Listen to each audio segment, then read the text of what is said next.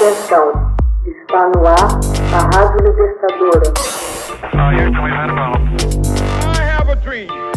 Assim sendo, declaro vaga a presidência da República. Começa agora o Hoje na História de Ópera Mundi. Hoje na História, 22 de fevereiro de 1847 começa a Batalha de Buena Vista entre México e Estados Unidos.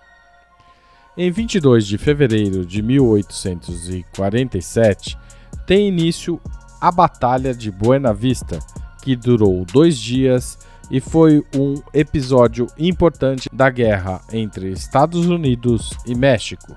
O resultado dessa disputa, também conhecida como Batalha de la Angostura, gera polêmica até hoje, pois nenhum dos dois países admite a vitória do adversário.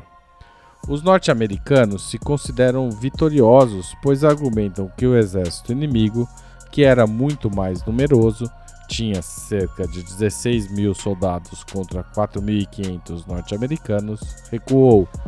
Os mexicanos, no entanto, dizem que só deixaram o campo da disputa por uma ordem da junta militar do país e que por isso houve um empate na guerra. Durante o conflito, o general Antônio Santa Ana chegou a declarar a vitória mexicana, o que pode ter influenciado a decisão da junta. De qualquer maneira, a batalha está entre as mais sangrentas da história do México, com 694 mortos, mais de mil feridos e quase 300 militares presos pelas forças rivais. Diversas cidades dos Estados Unidos receberam o nome de Buena Vista em homenagem à suposta vitória no confronto.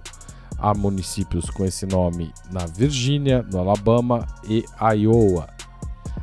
Além disso, diversas músicas foram compostas sobre o tema. O México, por sua vez, inaugurou em 2008 um museu na cidade de Santillo que mantém em seu acervo peças deixadas no campo de batalha.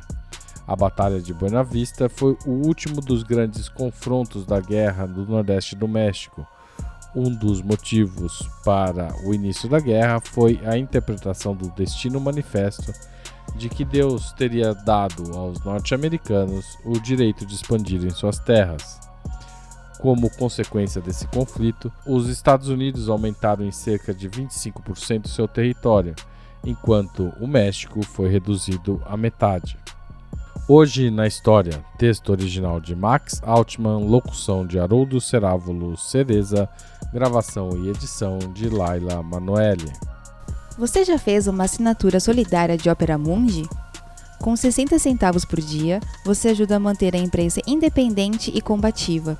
Acesse www.operamundi.com.br/apoio.